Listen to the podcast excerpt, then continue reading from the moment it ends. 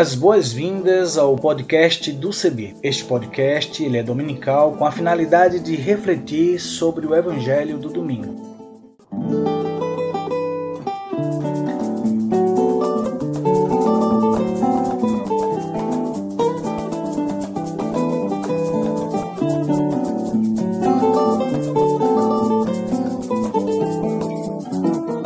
Oi, tudo bem? Espero que sim. Quero convidar você a aderir à hashtag para todos verem. Vamos nessa? Vamos juntos? Eu sou Isaías Torquato. Aderindo à hashtag para todos verem, deixa eu fazer minha descrição. Sou pardo, cabelo crespo, uso barba e uso também óculos. E vou estar com vocês apresentando outras pessoas que farão as narrativas das reflexões bíblicas e também lendo os textos bíblicos produzidos para nossa reflexão. Nesta primeira temporada, vamos começar a compartilhar com vocês reflexões bíblicas propostas por teólogas e teólogos de vários lugares do Brasil e do mundo. Venha conosco, vamos nessa caminhada comum esperançar tempos novos e fortalecer a vida.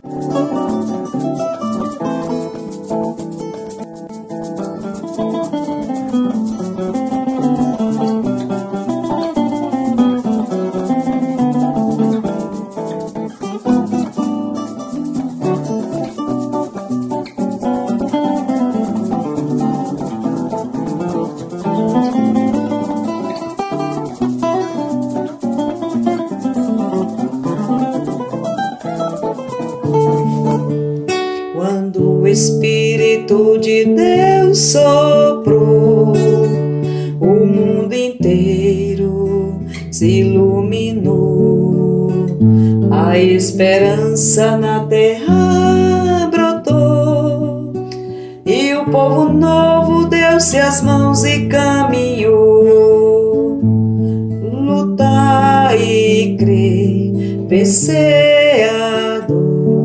louvar justiça e paz hão de reinar e viva o amor. Quando Jesus a terra visitou, a boa nova da justiça anunciou. O cego viu, surdo escutou e os oprimidos das correntes libertou. Luta e crer, venceador,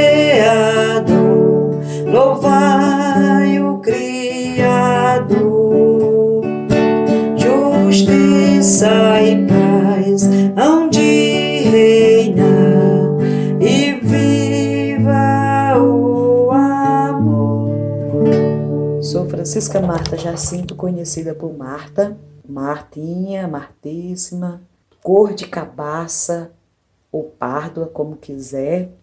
É, tenho cabelos encaracolados, enrolado. Sou cearense, natural de Oroz, né, no sertão do Ceará.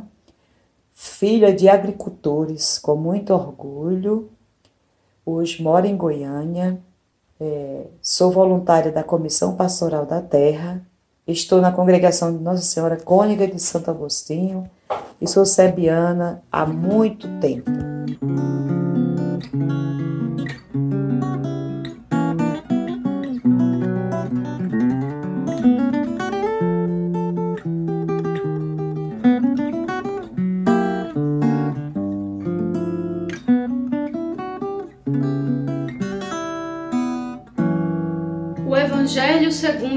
A comunidade de Lucas, capítulo 9, versículos de 28 a 36. Oito dias após dizer essas palavras, Jesus tomou consigo Pedro, João e Tiago e subiu a montanha para rezar.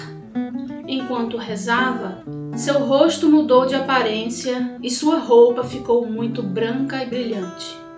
Nisso, dois homens estavam conversando com Jesus eram Moisés e Elias. Apareceram na glória e conversavam sobre o êxodo de Jesus que iria acontecer em Jerusalém. Pedro e os companheiros dormiam profundamente.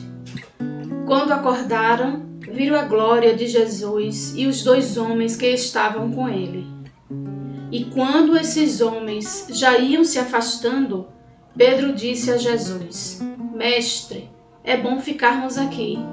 Vamos fazer três tendas: uma para ti, outra para Moisés e outra para Elias. Pedro não sabia o que estava dizendo. Quando ainda estava falando, desceu uma nuvem e os encobriu com sua sombra. Os discípulos ficaram com medo quando entraram na nuvem. Mas da nuvem saiu uma voz que dizia: Este é o meu filho, o escolhido. Escutem o que ele diz. Quando a voz falou, Jesus estava sozinho. Os discípulos ficaram calados e nesses dias não contaram a ninguém nada do que tinham visto.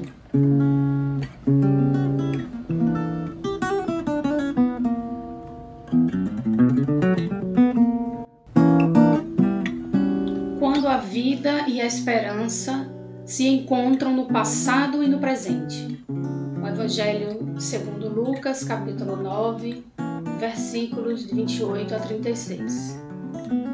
Encontrar-se com as pessoas, oportunizar diálogos com o passado, ouvir a tradição, não qualquer tradição, mas aquela da história de nossas vidas, das nossas raízes, de quem nos trouxe ao presente numa montanha para se viver o fenômeno, o extraordinário, fazendo-nos reconhecer que ainda há o belo, o prazeroso, o satisfatório que dá até vontade de parar no tempo, sem desejar sair daquele lugar, daquele instante, oportunizando até o escape, bem comum à nossa humanidade, de não querer enfrentar as realidades tão cruéis que perpassam nossos corpos e mentes, toda a natureza com dores, ameaças e medos.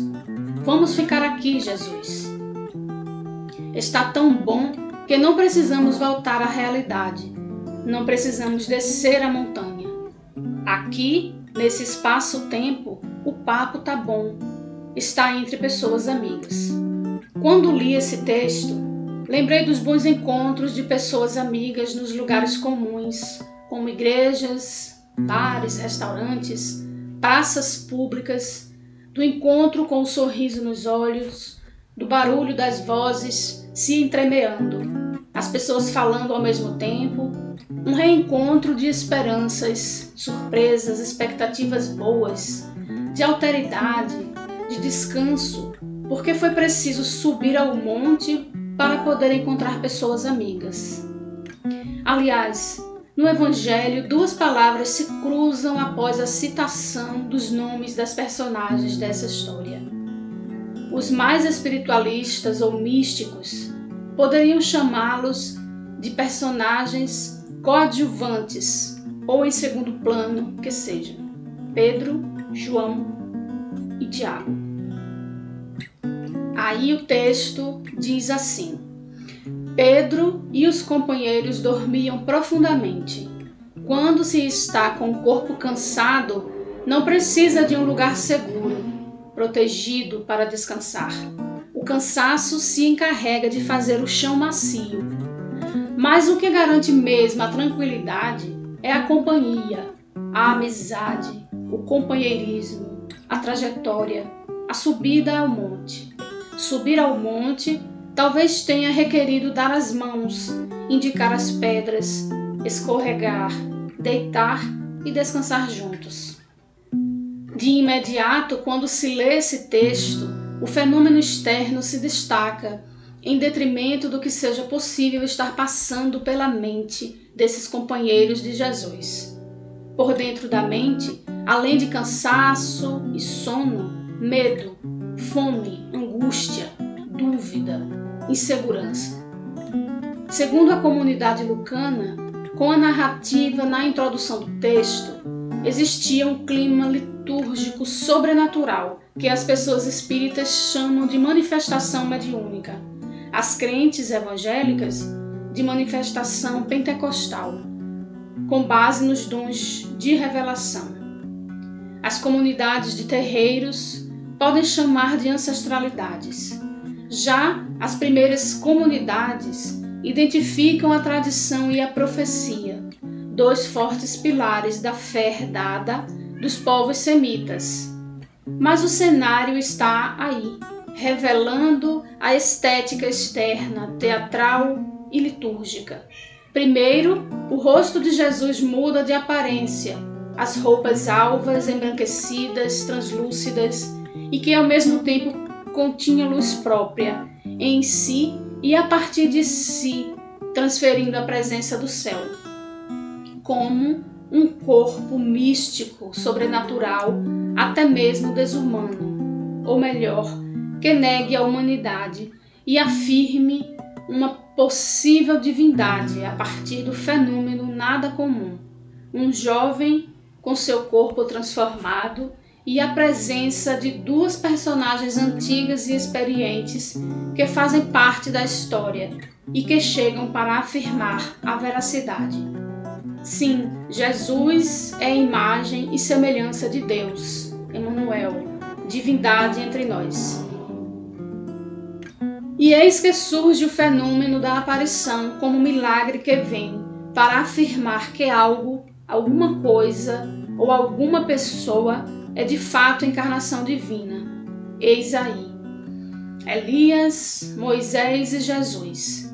Depois uma tenda e proteção de manifestação do sagrado, nada mais esteticamente agradável.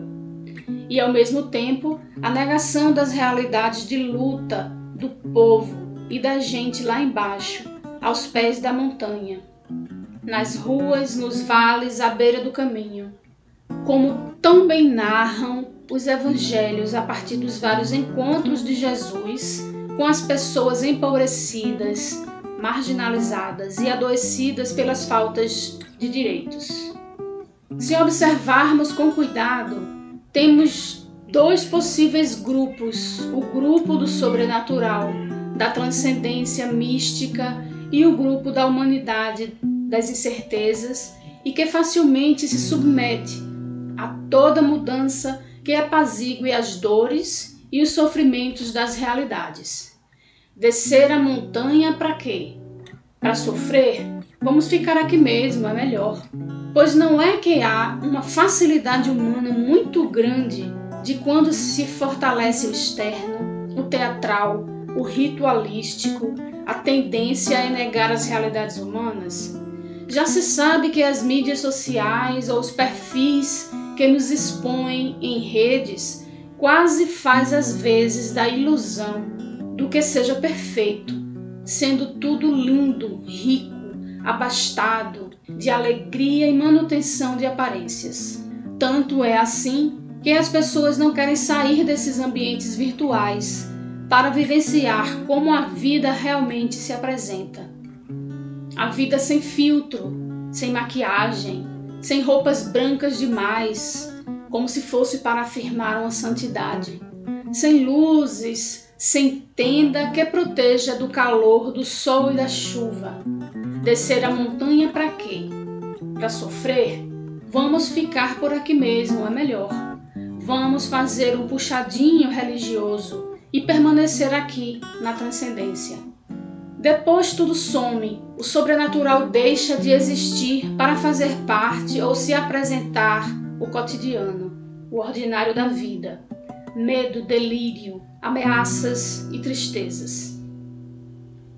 Certa vez um amigo me falou que melhor do que encontrar respostas é poder fazer perguntas. Perguntas que não necessariamente tem que haver uma resposta única ou unificada. Algumas me vieram à mente. Seria muito perguntar onde estavam as mulheres que não são incluídas nessa narrativa bíblica. Só o sobrenatural é capaz de afirmar a divindade de Jesus ou sua humanidade seria suficiente? A gente diz que para descer uma ladeira todo santo ajuda, mas como estava o coração de Jesus ao descer a montanha?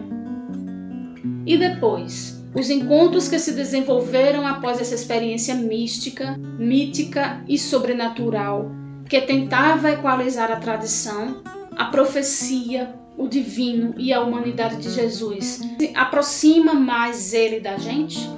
Depois desse bloco de perguntas que pulavam aos meus olhos após a leitura do Evangelho do domingo, vamos viver o que as personagens humanas do texto apresentam. Quando a voz falou, Jesus ficou sozinho e os discípulos calados. E agora, após descer a montanha, os encontros entre Jesus e as pessoas que estavam em condição de dor e de sofrimento na vida, no vale da existência, em decorrência das causas e das circunstâncias, propiciou curas, restauração e sentido na vida para muitas pessoas empobrecidas e marginalizadas. Não precisamos dar respostas prontas, nem apresentar chavões religiosos e litúrgicos para dizer que o mais extraordinário se manifesta no cotidiano e no ordinário da vida nos reencontros e memórias que realizamos com nosso passado, com nossas ancestralidades, e nos encontros com as pessoas em nosso dia a dia. Aliás, quem não sentiu falta de um abraço, de um carinho, de uma expressão de afeto nesses últimos anos de pandemia?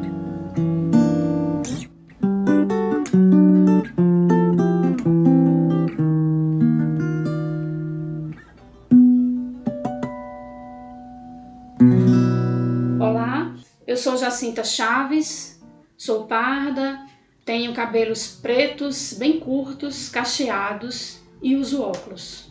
Sou psicóloga social e clínica.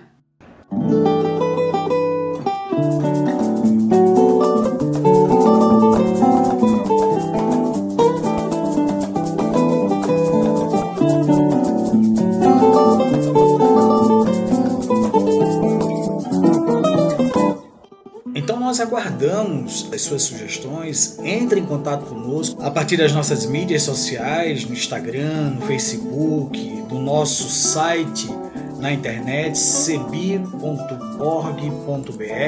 E se você também desejar entrar em contato conosco, você pode fazer pelos números 51 3568 2560 e pelo WhatsApp 51 99734 4518 e pelo e-mail comunicação@cebi.org.br e também utilizando a hashtag podcastcebi 2021 ou podcast do Cebi.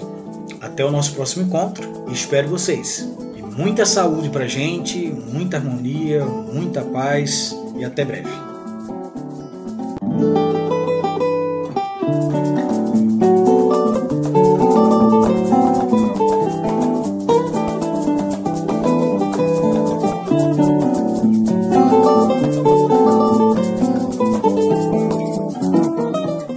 Trilha sonora que você acabou de ouvir é a canção Desça como a Chuva, da irmã Agostinha Vieira, e também a canção Olha a Glória de Deus Brilhando, de Zé Vicente, interpretadas pelo violonista Remo Stockholm Jr., da cidade de Recife, Pernambuco. O design sonoro deste podcast foi feito por mim e a direção geral é da Coordenação Nacional do Centro de Estudos Bíblicos, CEBI.